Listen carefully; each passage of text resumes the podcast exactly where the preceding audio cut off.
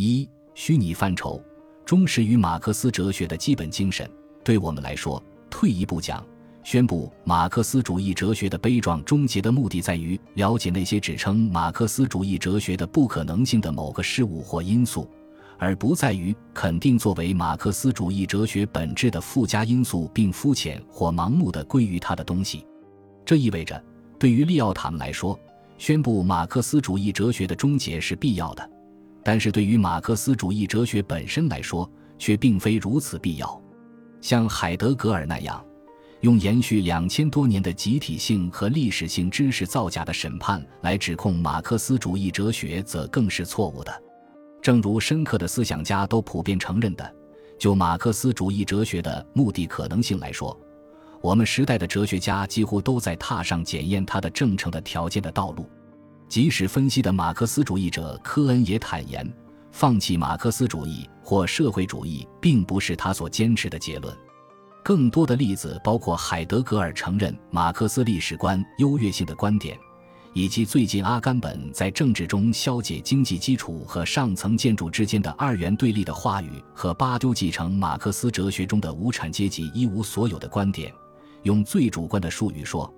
每一个马克思的评论者都尝试调动今天的各种资源，在各自环境中对马克思哲学进行某种出人意表的重组。不管表现有多么不同，也无论是由什么来决定马克思主义哲学的命运，你都会明白，马克思主义哲学终结的实质，乃是马克思主义哲学的目的的可能性条件得到了修复，而不可能是别的。而一旦其条件得到修复，那种独断的马克思主义哲学终结论在无意中就失去了根据。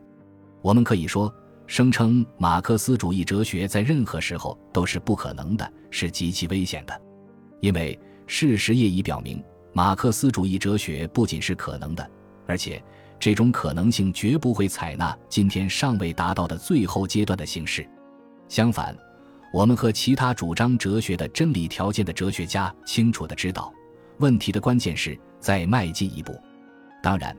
懂得这句话的意思，也是懂得在现代构架内部如何再迈进一步，而恰恰是这一步才与马克思主义哲学的可能性条件联系在一起。我不同意利奥塔用涂鸦来形容当代思想，他与他的后现代同仁都玩着捉人之人反被捉的游戏，特别是。如果其他比较正面的时代争后得到了更好的阐释，那么我们就有可能在一个范式转型的框架内部识别出资本主义当今发展的本质，究其实质，识别出它并没有离开马克思所揭示的矛盾。但是，这种内在矛盾的表现，已经不再仅仅由重复马克思已经说出的东西可以说明，因此，他必然应该说出马克思有必要省略的东西。说出他没有说出却存在于他的言语之中的东西。换个方式说，我们这本书要最忠实的表现诉诸马克思自己的范畴，是忠实而不是教条的效忠和盲目的重复，是忠实于马克思心目中的微言大义的东西，而不是忠实于他所写下的一切东西。马克思自己遗留而未曾说出和未曾发展的东西，或者未曾充分发展的东西。就理所当然地成了马克思主义者的巨大的惊慌、多数的争论以及造成显著错误的根源。马克思主义哲学整个来说仍然属于严格意义上的创新。他的著作详尽地探讨了全新的东西是怎样进入世界的。因此，我们可以认为，在重心思考马克思主义哲学基础观念时，马克思主义哲学范式转型的必要性。是通过虚拟概念所扮演的角色这种创新的提法指明的。今天，以资本作为游戏规则的政治社会系统正在形成，虚拟原则战胜了现实原则和快乐原则。但是，同样重要的是，人们称之为虚拟的东西，并不是现实中缺少的东西。虚拟虽然不一定是现实的，但却可以是真实的。正如马克思所说的，只有在最现代的社会，劳动。劳动一般这样一个具体总体的精神，才能成为实际上真实的东西。但是，传统的资产阶级唯心主义哲学经济学虽然已经看到比现实更大更广的范畴，极不可能的可能性范畴，然而，他在面对这个现实的世界明显的抵抗或冷淡，以为我们注定要生活在这个现实的世界上，我们实际上不可能改变一切。所谓关于历史总体化的思想是不切实际的看法，也只能通过这种虚拟性得到定位。虚拟似乎只是在今天才成为我们这个时代关于存在的总体的最主要名词。虚拟就是真实的说法。由于虚拟资本的影响，就成了人不断的超越人为自己确定的目标的哲学存在论基础。最突兀的是。也恰恰是这个概念，使所有当代思想与马克思思想分道扬镳。我们可以说，人类劳动中越来越大的一部分，今天正在变成非生产性的，但这并没有同时出现生产的终结。根据我们的看法，我们时代的重大事件，恰恰历示了马克思探讨现实的最具有普遍性的那些思想。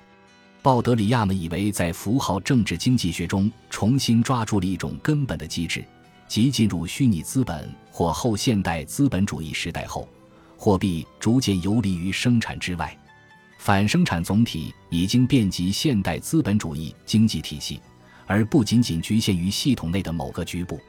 因此，一般而言，后马克思主义思潮把反生产当作机制，是以现实与虚拟的二元分离为前提的，最终。为把虚拟性说成是基础而付出的代价是把一个客体说成是两个不同的形象，实际形象和虚拟形象之间不可区别的点。在当代马克思主义哲学看来，这虚拟形象只是资本的发展一个非常片面的方面。那么，究竟是什么决定了我们对事物只能从整体意义上把握？这整个问题最先是由马克思提出的。对他来说，在一种健康的经济秩序里面。分配和占有要依赖于生产，相对于分配和占有，生产仍然具有根本的优先性。从这种意义上讲，一切时代都有生产的总体。但值得注意的是，关于总体生产的学说却是自讨论资本增值的马克思以来方才有的。生产之所以可能是总体的，这是从一个社会之存在和发展需要竭尽全力和投入全部一切这层意义上讲的。总体生产也可以从对分配、交换、消费所造成的影响意义上讲，而如今所谓消费社会，不过是一个总体生产的世界观之反讽性注释。作为与马克思学说所指的总体性的资本增值的区别，把近几十年来文化领域的知识生产、精神领域的欲望生产、政治领域的权力生产看成是一种本质上非总体的、单纯的某个领域中的生产。认识不到它所独有的、非常凸显的总体性，这可谓是一大谬误。从另一个视角看，在生产总体化的同时，也不断的发展着特殊的非总体化的角力和较量方法。比如，在后现代时期所谓的生产的终结期的今天，生产的东西不再符合社会的实际需要，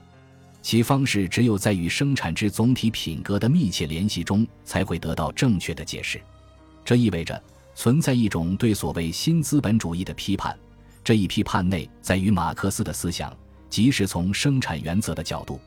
因此，今天我们必须要谈依据生产原则而来的资本主义危机吗？这是必须的，